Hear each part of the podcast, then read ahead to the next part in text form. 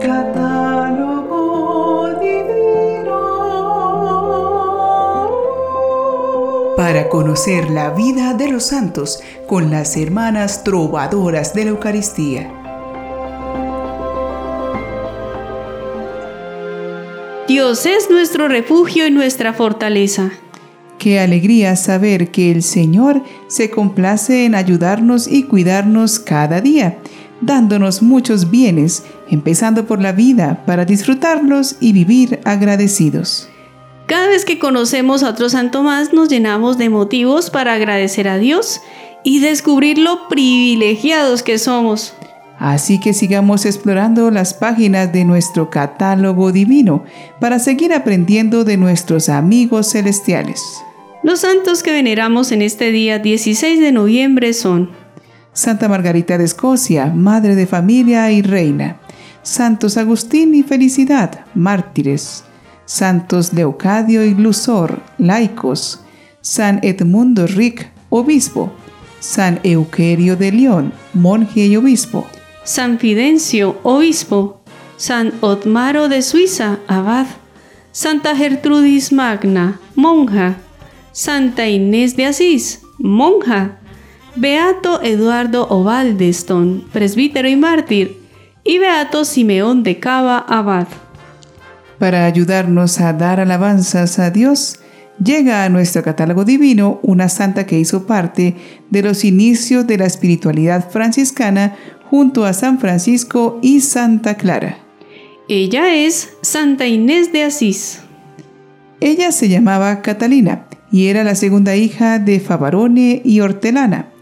Nació en Asís aproximadamente en el año 1197.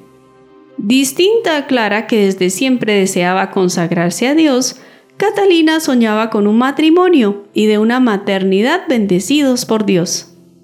Cuando Catalina tenía 15 años, Clara, su hermana mayor, en la noche del domingo de Ramos del 1212, se fugó de la casa paterna. A medida que transcurrían la Semana Santa y la de Pascua, aumentaba en ella el deseo de reunirse con Clara para entregarse al Señor a su lado. El 3 de abril, Catalina se decidió por fin a abandonar su casa y marcharse al monasterio benedictino del Santo Ángel de Panzo, donde Clara la recibió con un abrazo, dando gracias a Dios por escuchar sus ruegos de permitir que se unieran ambas para el servicio de Dios. Catalina había pedido permiso a su madre hortelana para visitar a su hermana, para persuadirla a dejar su vocación como lo había hecho otras veces. Para sus padres, esta era la manera más eficaz para lograr el retorno de Clara, porque sabían la ternura con que se amaban las dos hermanas. Tal vez pensaban que tendría menos eficacia el amor de Clara para arrastrar con ella a Catalina que el amor de Catalina para vencer y traer a su parecer a Clara. Sin embargo, cuando llegó Catalina ante su hermana, se manifestó decidida a vivir junto a ella su consagración. Clara enseguida empezó a leccionarla como la primera novicia de la orden en el seguimiento de Cristo crucificado. Pero la reacción de la familia ante la desaparición de Inés fue mucho más violenta que el día de la fuga de Clara. Doce caballeros airados, enviados por un padre furioso, con el tío Monaldo al frente, corrieron al monasterio y se abalanzaron sobre Catalina, dispuestos a no permitir una nueva afrenta y otra pérdida familiar. A golpes y empellones la arrastraron fuera del monasterio hasta un arroyo cercano, pero no pudieron dar un paso más. Catalina mirando a Clara dijo, Ayúdame, hermana mía, mira que me sacan de la casa de Dios. La fervorosa Clara oró con tal eficacia que quedó Catalina inmovible y pesada como si fuera una roca. La resistencia de la jovencita y la oración de su hermana Clara pudieron más que la fuerza bruta de tantos hombres juntos, los cuales tuvieron que desistir finalmente de llevársela a casa. A Catalina, su familia religiosa la describe como hermana de Clara según la carne y según la pureza. Poco tiempo después, se establecieron con las primeras hermanas en el monasterio de San Damián, donde se consagra con el nombre de Inés, según las palabras de San Francisco. Por el Cordero Inocente, es decir, por Jesucristo inmolado por nuestra salvación, resistió con fortaleza y combatió virilmente. Dirigida por Francisco juntamente con Clara, Inés progresó tan rápidamente en el camino de la santidad que su vida parecía ante sus compañeras como extraordinaria y sobrehumana. Tanto ella como Clara tenían unas costumbres muy sanas y nobles, llenas de humildad, pureza y muy austeras en penitencias, alimentación y acciones. Sin embargo, Inés era caritativa y dulcísima de carácter, acudiendo maternalmente a quien sufría por el motivo que fuera, siendo compasiva y benigna con todos. Santa Clara, escribiendo de ella a Santa Inés de Praga, llamará a su hermana Virgen Prudentísima. Su oración, profunda y humilde, era continua, y en su fervor experimentó muchas veces los impulsos del Espíritu hasta quedar en éxtasis, llegando una vez a tener uno de tres días. En una Navidad vio al niño Jesús y la Virgen María en el portal de Belén. Una vez Inés estaba en oración en un rincón del coro y Santa Clara la observó elevada del suelo, mientras los ángeles le ofrecían tres resplandecientes coronas. Regresando del éxtasis, Clara le preguntó sobre el motivo de su oración y lo que había sentido en ella. Prudente, Inés se excusó diciendo que los favores del Señor se deben guardar humildemente en secreto pero habiéndole pedido una respuesta por obediencia, Inés dijo a Clara que su plegaria tenía tres puntos. Primero, la bondad de Dios ofendida por la ingratitud de los pecadores.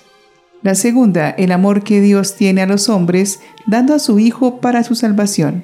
Y tercero, las penas que sufren las almas en el purgatorio. Llena de tantas virtudes y fidelidad, la enviaron en 1219 como abadesa a fundar a Florencia. Inés puso toda su dedicación a edificar espiritual y materialmente el monasterio de Monticelli, que llegó a ser tan fervoroso como el de San Damián. Sin embargo, la separación de Clara y sus hermanas de comunidad le produjo una gran pena que expuso humildemente en una carta donde les pedía su oración para asumir este desprendimiento. Has de saber, Madre, que mi carne y mi espíritu sufren grandísima tribulación e inmensa tristeza, porque estoy corporalmente separada de vos y de las otras hermanas mías, con las que esperaba vivir siempre en este mundo y morir. Oh dulcísima Madre y Señora, ¿qué diré si no tengo la esperanza de volveros a ver, con los ojos corporales a vos ni a mis hermanas? Pasó a fundar otras comunidades de la orden después por un lapso de unos 10 años. Al enterarse del grave quebranto de salud de Clara, Inés viajó apresuradamente con algunas de las hermanas externas de Monticelli. En las crónicas dicen que Clara habría entregado a estas hermanas su velo, conservado actualmente como reliquia. Inés, oprimida por el dolor, le suplica a su hermana que no la abandone y Clara le habla con ternura infinita, llenando de esperanza su corazón. Hermana carísima, es del agrado de Dios que yo me vaya, mas tú cesa de llorar, porque llegarás pronto ante el Señor enseguida después de mí, y Él te concederá un gran consuelo antes que me aparte de ti. Inés atendió a su hermana Clara durante su enfermedad hasta su muerte, y murió poco tiempo después, alrededor del 16 de noviembre de 1253, cuando tenía 56 años. El cuerpo de Santa Inés reposa en la misma basílica de Asís, donde descansan los restos de Santa Clara, su otra hermana Beatriz y su madre Hortelana, que también se hicieron clarisas. Fue canonizada en el año 1753 por el Papa Benedicto XIV. Esta santa fue una mujer que unió la firmeza de carácter con la mansedumbre y la cordialidad, que deben ser sello y equilibrio de nuestra vida cristiana. Pidamos estas gracias para nuestra vida. Señor Dios nuestro, por intercesión de Santa Inés de Asís, que fue modelo de vida franciscana y ejemplo para muchas almas consagradas, concénos emular su santidad en la tierra y gozar de su compañía en el cielo por nuestro Señor Jesucristo. Amén. Existieron algunos santos que dando un profundo testimonio de vida llevaron a muchos de sus familiares a seguir sus pasos. En estos días en que la familia ha dejado de ser un lugar para hablar de Dios, los católicos que deseamos que los valores morales y éticos no se pierdan en medio de la sociedad, debemos reconocer que nos hace falta llevar a Dios a la casa. Muchas veces aprendemos más enseñando que aprendiendo.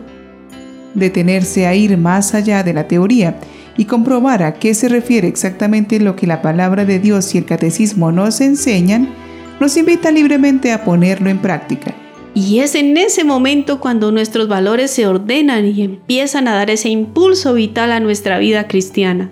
Solo así lograremos que el bien trace nuevas conductas y se alejen las costumbres dañinas, las ambiciones y los rencores que envenenan nuestra sociedad. Desde las familias es que se puede producir el cambio. Volvamos a ser familia. Santa Inés de Asís, ruega por nosotros.